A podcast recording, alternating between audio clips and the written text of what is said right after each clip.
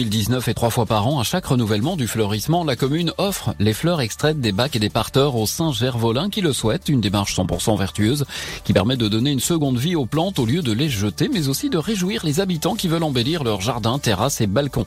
Une distribution qui aura lieu donc demain de 8h30 à 11h30 et de 14h à 16h30 aux ateliers municipaux. Rendez-vous demain, route de la TAG de manière équitable afin que chacun puisse en bénéficier, bien sûr. Annemasse, un concert solo contrebasse électro à Château-Rouge à Annemasse, c'est vendredi, c'est à partir de 19h. Un concert gratuit ouvert au public, jauge réduite, configuration assise et masque de rigueur, c'est dans le respect des mesures euh, sanitaires bien sûr. Le contrebassiste Fabien Sevilla nous invite à un moment de partage et de célébration. C'est vendredi, c'est à partir de 19h, je vous le rappelle, c'est gratuit. À Cluse, en ce moment, une exposition de photos en plein air pendant un mois. Ça se passe Grand Rue, place Charles de Gaulle et Square Pierre Vallet, une exposition de Emmanuel Paoli, l'homme qui tutoie la NASA.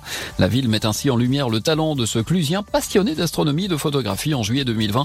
Un de ces clichés avait même été sélectionné par la NASA, un cliché qui est présent dans l'expo.